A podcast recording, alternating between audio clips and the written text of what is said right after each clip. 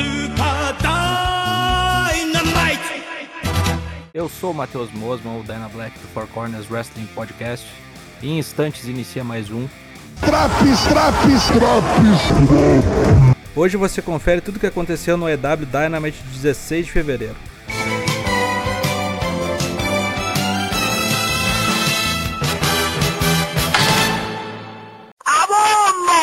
CM Punk abre o programa provocando MJF. Fala sobre como ele diz ser Piper em Portland, Brett em Calgary, mas não passa de um bosta de Long Island, sendo um merda em qualquer lugar. Abre uma caixa e diz que se ele quer ser como Piper, ele tem um convite. Puxa uma coleira com uma corrente e desafia MJF para um duelo no Revolution, já que ganhou o direito do desafio após a vitória na luta de duplas da semana passada. Depois, quando o MJF já estava na rampa, Punk puxa a foto dos dois juntos quando o jovem Maxwell foi pedir um autógrafo. Punk diz que aquele dia foi o mais importante da vida de MJF, mas para ele foi só uma sexta-feira.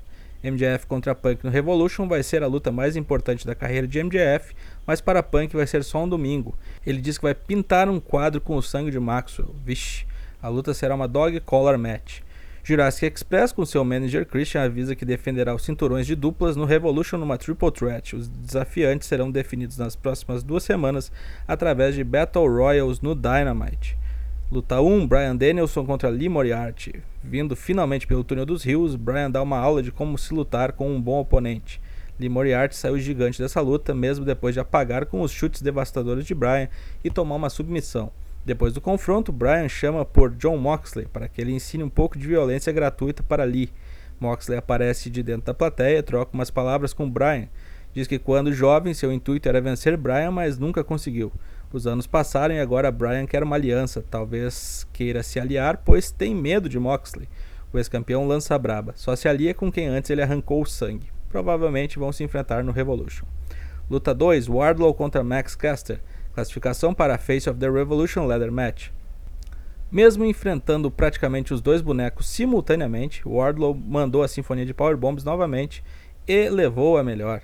Incrível como as duplas se metem nessas lutas de classificação, já que semana passada foi assim com Keith Lee.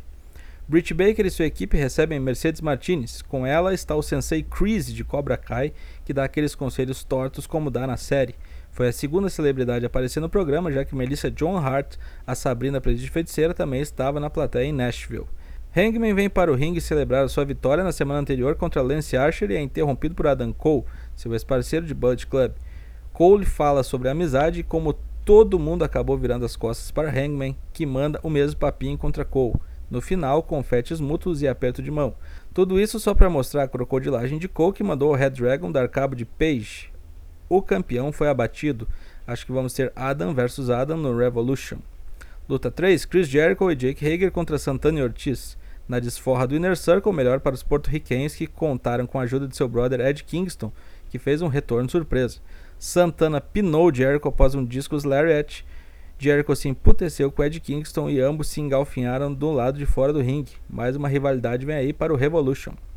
Adam Cole chama Red Dragon para um papo com os Young Bucks e a animosidade entre os grupos cresce quando falam sobre quem vai enfrentar o Jurassic Express no Revolution. Talvez as duas duplas estejam envolvidas, tomara que sim.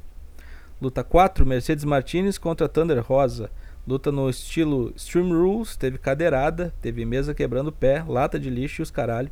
Boa exibição, gostei do poder de Thunder Rosa que conseguiu sair de uma situação incômoda e dar cabo de Mercedes Martinez. Depois do combate, respeito entre as competidoras até chegar Britt Baker e sua gangue.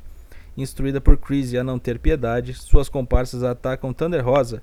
Mercedes é mandada a pegar um cano para dar nas costas do oponente, mas parece pensar melhor e é atacada por Jamie Hater para deixar de ser lerda.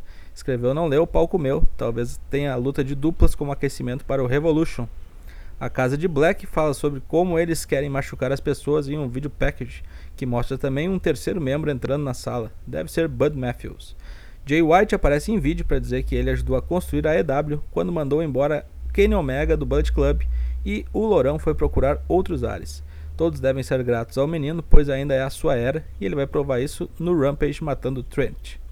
Luta 5, Main Event, TNT Title Match, Sammy Guevara contra Darby Allen. No duelo dos pilares da nova geração, tudo ocorria bem até a chegada de José, o Aspone de Andrade, que foi corrido por Sting. Isso distraiu o árbitro que não viu o ataque covarde de Andrade em Allen usando uma porra de um tablet para desmanchar na cabeça do guri. Guevara se aproveita, manda um DT8 e retém o título. Depois, Matt Hardy ataca os envolvidos e Andrade sai por cima da carne seca.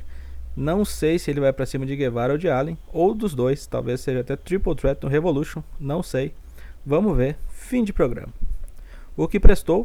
Tudo muito bom, destaque para a luta de abertura e de encerramento, mas também para Thunder Rosa, a mulher que vai matar Britt Baker. O que foi um lixo, não teve nada de ruim, bom programa novamente, nota 8,5. Semana que vem tem mais drops do Dynamite, confira também as edições do Raw, do NXT, do SmackDown e do Rampage. Lives às terças e quintas, 8 da noite em twitch.tv barra ForceWP. Falou!